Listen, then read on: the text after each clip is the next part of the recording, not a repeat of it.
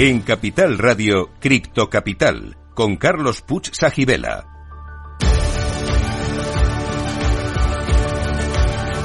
Saludos a todos los criptocapitaleros. Para vosotros es este programa el primero de la radio española que te cuenta lo que nadie te está contando sobre la tecnología blockchain y el mundo cripto. Estamos aquí para informar, formar y entretener, y si es posible, todo a la vez.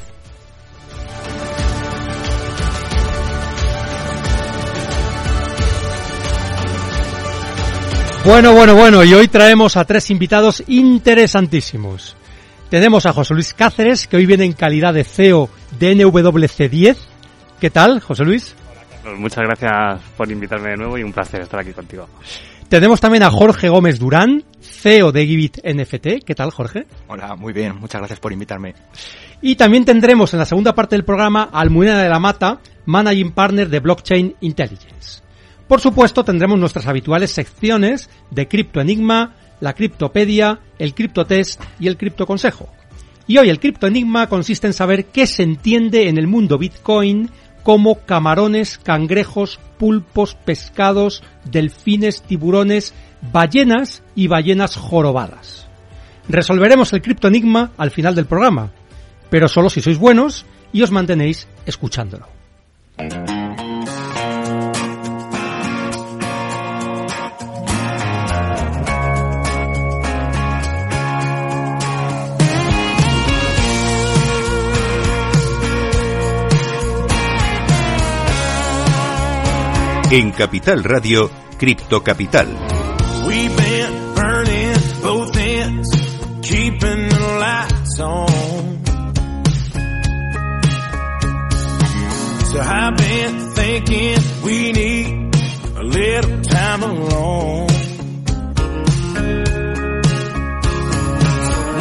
Say we cancel our plan? Bueno, pues como os decíamos, tenemos con nosotros a Jorge Gómez Durán.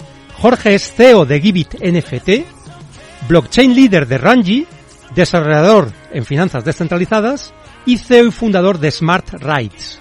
Jorge ha sido profesor de Ethereum en la Deusto Business School y ha estado involucrado en otros proyectos relacionados con cripto y videojuegos como Blitz, después de haber trabajado para empresas como Sareb, Neoris, Isban y Cemex.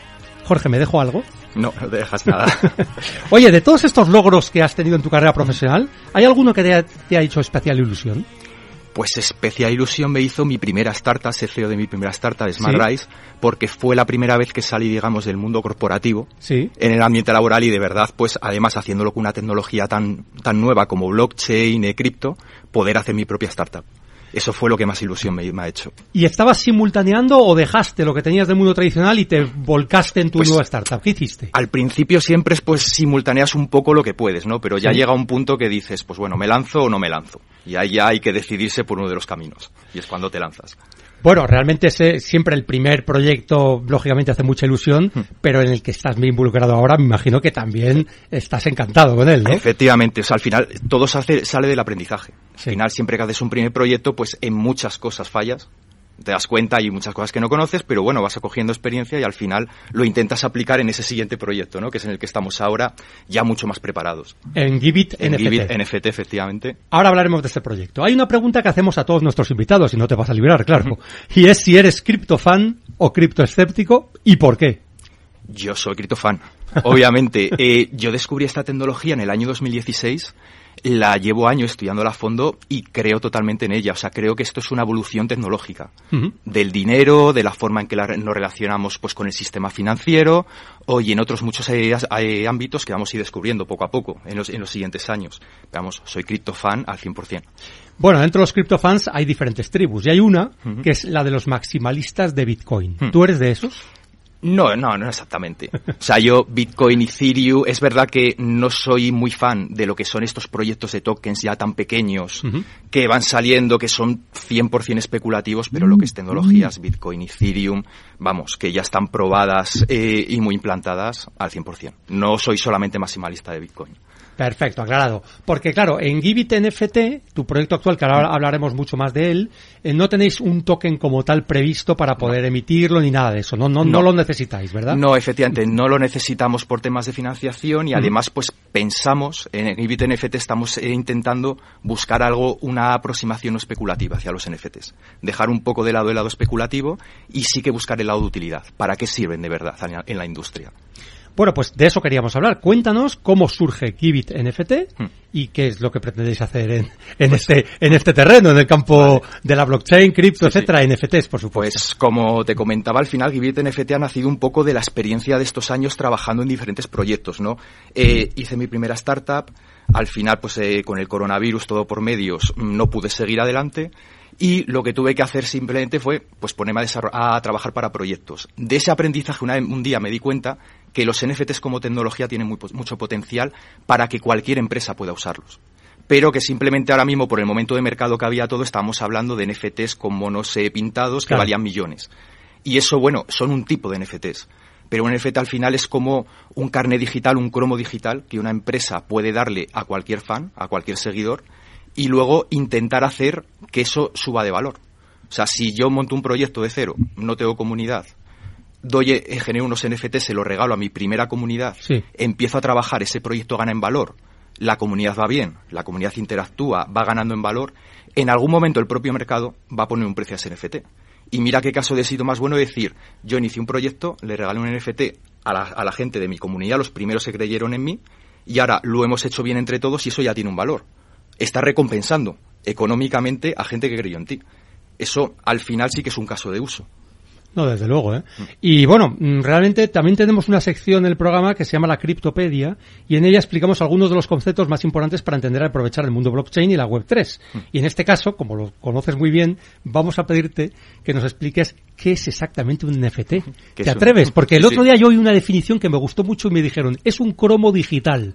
Y es parecido, ¿verdad? Pero quiero que me lo, Sí. que nos lo amplíes. Es ¿eh? verdad, o sea, un NFT es un activo digital por definición. Entonces, para hacernos la idea, es un cromo digital. Sí. Lo único que en lugar de como estamos acostumbrados, eh, por ejemplo, una Iberia Plus, un carnet de puntos, Sí. que está en la base de datos de una empresa, con lo cual mm, tú no puedes hacer nada con él más que lo que te deja hacer esa empresa, Sí. está dentro de una red de blockchain.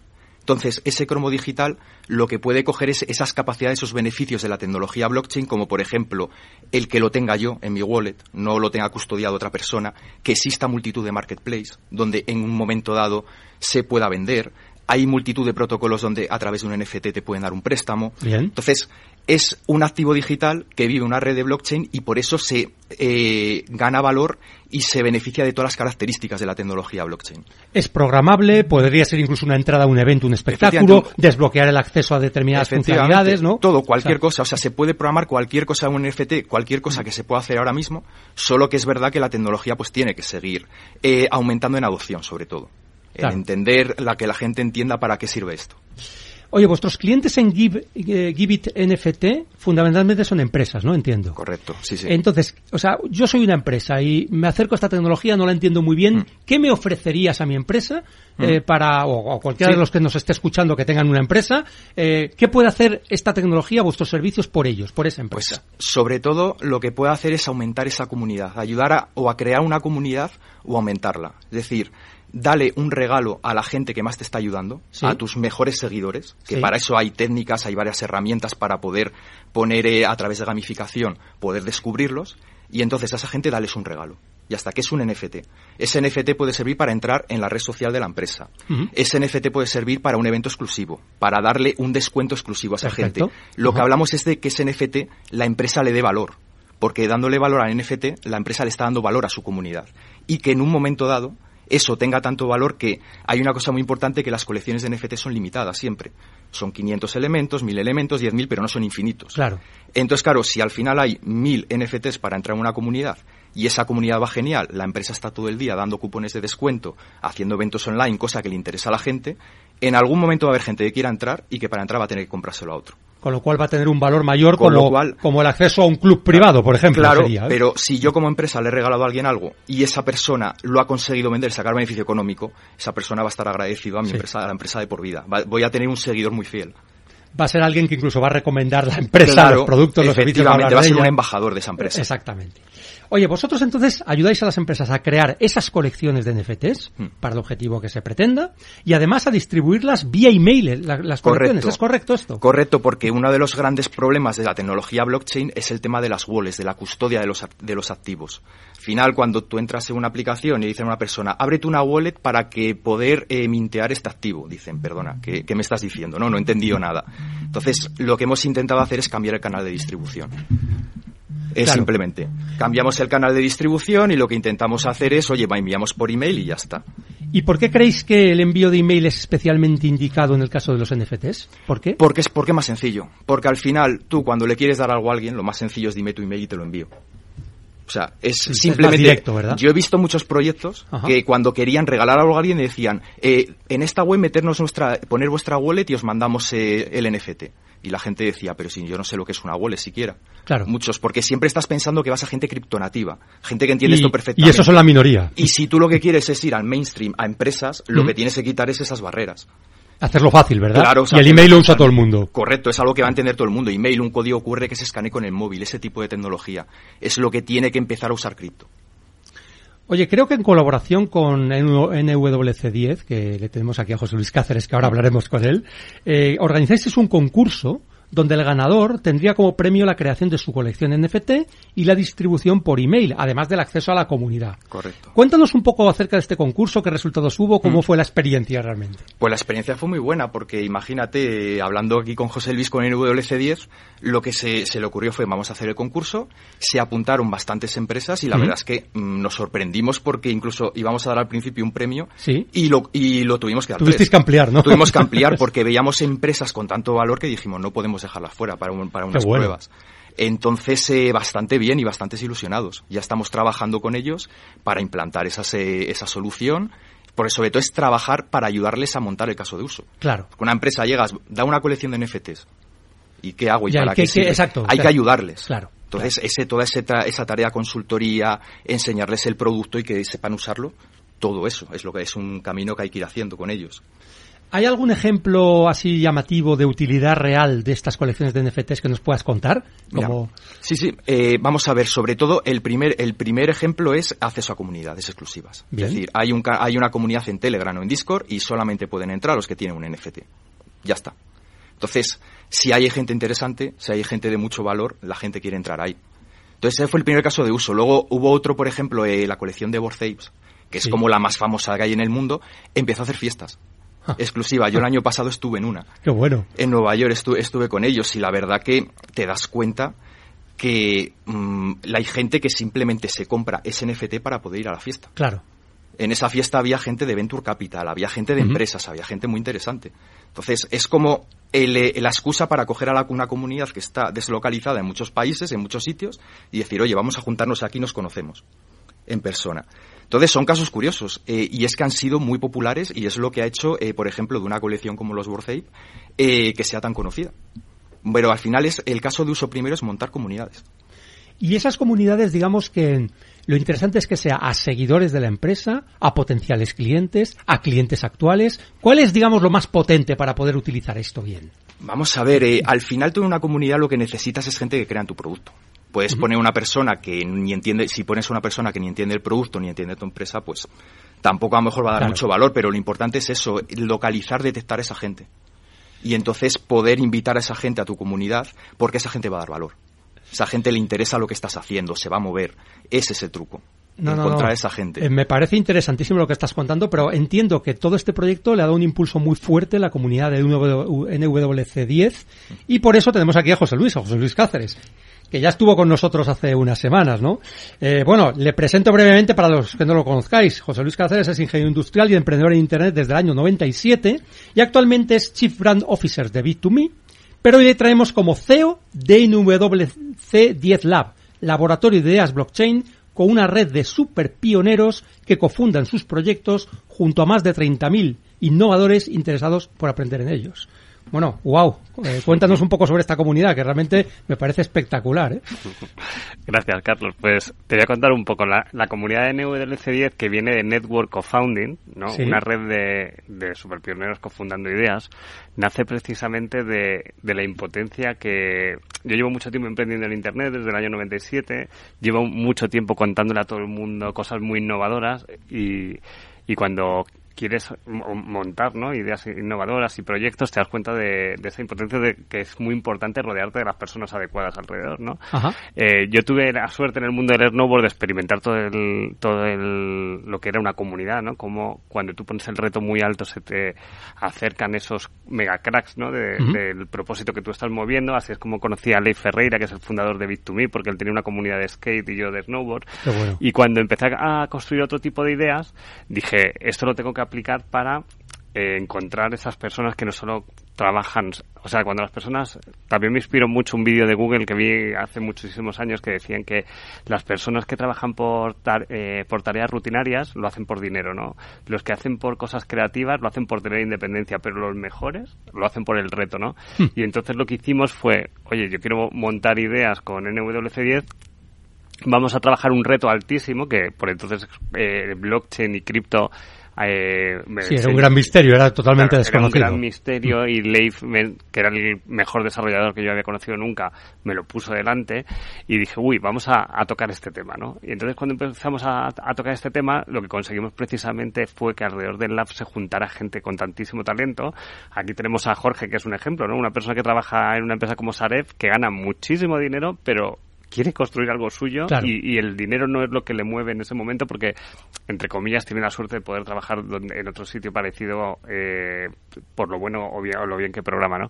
Pues, pues de ahí nace la, la, la importancia de esa comunidad, ¿no? Hicimos una aceleradora de ideas que si antes estaba muy centrada en hacer esos encuentros y, y mostrar ese propósito a través de eventos presenciales, Ujú. por entonces en el 2015 la gente no sabía lo que era una, No. una aceleradora No. y eh, me lo recordó un podcast que estuve Ni una escuchando. aceleradora, ni había Zoom, ni había estas cosas. Claro, claro. Y ahora, lo bueno después de la experiencia de Bit2Me y de haber visto que, que eso se ha ayudado muchísimo a un proyecto como Bit2Me, precisamente las primeras personas Sí, que ha dado mucha Bit2Me, visibilidad, ¿verdad? Ha dado mucha visibilidad a la importancia de esto y ahora es cuando lo estamos haciendo con mucha más fuerza, con mucho más autoridad por nuestra parte también, ¿no? Porque cuando tú estás enseñando proyectos e ideas, yo por lo menos ahora lo del los venture capital y el invertir es como, ah, bueno, la- o sea que la gente se ve mucho, ¿no? Pero antes se- yo siempre No había tanta cultura de esto, No había ¿verdad? esa cultura y yo Exacto. sentía mucho respeto por decir, jolín, tengo que demostrar algo para que la gente quiera eh, participar de las ideas que hacemos, ¿no? Y, y bueno, pues eso lo hemos transformado ahora, después de la pandemia, a un montón de mecánicas online, eh, utilizar herramientas como Telegram, Discord, etcétera, y también en, la- en el tema presencial, pero sí ya mirando hacia el mundo, ¿no? No solo hacia hacerlo. Claro, no solo local, sino mucho más global. Por lo tanto, Sí. tenéis acceso a más talento Sí. y, a, y a más proyectos, ¿no? Pero el motivo de montarlo es precisamente sentir dos cosas, ¿no? Uno, la frustración de encontrar las personas adecuadas para montar una buena idea. Y dos, que yo siento que los buenos emprendedores no van a, a un lugar donde les entre comillas, les cogen un porcentaje solo por pasar por la puerta, ¿no? Ya. Que es lo que hacen muchas veces las aceleradoras o las incubadoras o los modelos tradicionales. Cierto. Y entonces yo siento que esas relaciones se hacen poquito a poco y eso es lo que hacemos en, en WC10 y así empezamos con Leif. Es como vamos a hacer cosas, sentirnos cómodos y cuando se siente cómodo ya nacen otras cosas, ¿no? Y también a nosotros como Lab, nos, ese periodo de ver qué tal nos sentimos nos sirve para ver si el emprendedor es capaz de...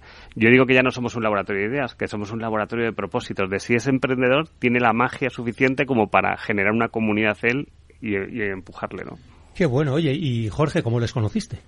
Pues eh, bueno, a través de un contacto que nos presentó de un amigo, no en común nos presentó, pero bueno, la verdad es que desde que presentaron, eh, le enseñé el primer proyecto que estaba haciendo, todo, y sí que parece que pues hubo buen feeling y además se cuadraba bastante con lo que estaba buscando. Antes comentábamos fuera de antena que uno de tus fuertes, que tienes varios, es que eres muy buen programador, muy buen técnico, eres uno de los mejores que hay en temas de blockchain en España. Eh, pero claro, hay cosas que a lo mejor desconoces. Por ejemplo, el tema de marketing, de, de difundir tu proyecto, de poder llegar a otros, a otros públicos, ¿no? Cor- y ahí yo creo que NWC10 sí te está ayudando mucho, ¿no? ¿Eso es correcto? Claro, efectivamente. O sea, tú cuando eres emprendedor es muy difícil que puedas llegar a todo tú solo. Claro. O incluso, bueno, si somos varios en el equipo, todo, pero también es muy difícil que sin ayuda solamente tres emprendedores puedan llegar a todo. Siempre necesitas ayuda, gente que esté bien conectada con el mercado, gente que te pueda presentar a gente, a otra gente, te- que te pueda traer clientes, que tenga ideas como el concurso que hicimos. Es verdad. Entonces, tú necesitas un apoyo porque además te sientes más protegido, un poco. Te- ya puedes estar un poco más centrado en lo que estás haciendo y sabes que hay cosas que tienes a alguien detrás que te está ayudando. Eso es fundamental, ¿eh? Eso igual que la fundamental. comunidad que hablábamos antes que tienes Sí. por detrás, ¿no? Sí, sí. Em, José Luis, ¿cuántos, como cuántos proyectos tenéis ahora mismo entre manos, ¿no? En, en la comunidad. Eh, ¿Se puede decir o no? Sí, mira, te voy a contar un poco las métricas que tenemos. A día de hoy, yo creo que tenemos más de 100.000 seguidores en las redes. Sí. Tenemos más de 32.000 personas registradas, o sea, pe- personas que han pasado y han hecho algo ya en el NWC10. Y de ahí alrededor de los concursos, como el de Givit, o por ejemplo a final de año hicimos uno con Bricken para tokenizar, para, para lanzar security tokens, movemos alrededor de 500, entre 500 y 1000 proyectos al año, que vemos Es lo que barbaridad eso, ¿eh? Claro, claro, es que esto es una cuestión de probabilidad. Cuanto más. Claro. Y todo esto lo hemos generado también a través de. Es cuestión de probabilidad. Cuanto más visibilidad tenemos, más probabilidad Claro. hay de que haya proyectos chulos y que mejor les podamos ayudar sin pedirles nada a cambio al principio, sino desde viendo si les podemos ayudar. Y desde. Y ahora nos hemos puesto unas métricas que es de. De esos entre 500 y 1000 proyectos que observamos, eh, es verdad que ayudamos hemos creado un proceso que, que el, el reto que teníamos era que al ser tan complejo este sector, por ejemplo, yo he ayudado a muchos proyectos como Lake, que había un siempre un buen programador detrás y siempre que no estaban prometiendo, haciendo promesas de inversión, ¿sabes? Eso era muy importante. Claro. Bit2Me es una puerta de entrada como un hosting o un router a este nuevo mundo, o Givit lo ha dicho Jorge, es un- una solución para marcas, pero que no hay un... O sea, hemos tenido mucho respeto siempre al, al, a lo que, el propósito del proyecto, ¿no? A, a no, inver- no que vendieran un token de, de salida, Claro, etcétera, ¿no? claro. Entonces, ¿qué ocurre? Que eso nos... No a contaminarlo con otro tipo de, Claro, de objetivos, claro, y- ¿no? claro. Y qué ocurre que, claro, nos dábamos cuenta con el tiempo que eso, eh, claro, solo podíamos tocar proyectos muy calientes. Muy calientes quiere decir que conocíamos desde hacía un año o dos al emprendedor, sabíamos qué había detrás, etcétera. Pero es verdad que ahora hemos empezado a abrir las mecánicas eh, a, a varios procesos que se llama, empiezan por incubación, sandbox, o sea, esto como hace el Tesoro Público, Sí, un sandbox, un banco de pruebas, y luego ya una acelera, y si luego ya eh, ese proyecto demuestra cosas, incluso que la comunidad o los business angels o toda la gente que inversora que tenemos pueda participar en él. Pero si la gente toma esa decisión, lo ha tomado porque, ha porque no es que se lo hayamos dicho nosotros, es que lo ha visto, lo ha observado de cero eh, un periodo de tiempo y nos hemos propuesto, te lo digo, para que cada seis meses metamos 10 proyectos en ese sandbox bueno. y, y que cada cinco, digo, perdón, y que cada año invirtamos sobre cinco de ellos. O sea, es, oye, vemos Darles aquí- el respaldo financiero para poder Claro, hacerlo claro. realidad. Porque ¿no? si tenemos la capacidad de que hay gente que, que cree en el lab y que nos dice, oye, ¿dónde podemos eh, eh, hacer cosas? ¿no? Porque es un reto que tienen los Venture Capital y los Business Angel, que son eh, tener deal flows, ¿no? O sea, tener oportunidades. Claro. Pero nosotros le decimos, oye, pero tú tienes ahí todo lo que ha hecho el proyecto y tú eres el que decides si quieres o no, pero, ¿sabes? O sea, porque... O sea, respetáis, digamos, la voluntad de los que realmente han creado el proyecto y la misión que tienen en la cabeza. Sí, pero luego también que quien quiera invertir en ellos, o sea, vea ese recorrido que ha construido, esa huella de, de lo que ha hecho, para que el que toma la decisión la tome con, con información y con una huella digital y con todo, no que tú le dices mañana a uno sin haber hecho nada, oye, le estás recomendando nada. O sea, que tenemos mucho respeto a, a esto que, toda, que hoy en día se ve tanto, lo de invertir y tal, pero si el que quiere entrar ya ayuda a Givit es porque ha visto ya un recorrido en Givit y, y él toma la decisión Claro. sola, ¿no? Oye, tenemos que ir terminando esta parte del programa. Eh, ha sido un placer teneros aquí. No sé si Jorge, si quieres añadir algo más para, para el público, para la audiencia en general, Eh, pero nos tenemos que ir despidiendo ya. ¿eh? Vale, vale. Eh, nada, simplemente cualquiera que esté interesado pues en el mundo de los NFTs, cualquiera que quiera indagar un poco más, pues nuestra página es www.givitnft.com. Bien. Puede ir ahí, puede registrarse para más información y nos podremos en contacto con él. Perfecto, pues nos quedamos con eso y ahora hacemos una breve pausa para la apertura del mercado en Estados Unidos y para la publicidad. Volvemos en pocos minutos con nuestro con nuestra tercera invitada. Quedaos criptocapitaleros, no os arrepentiréis.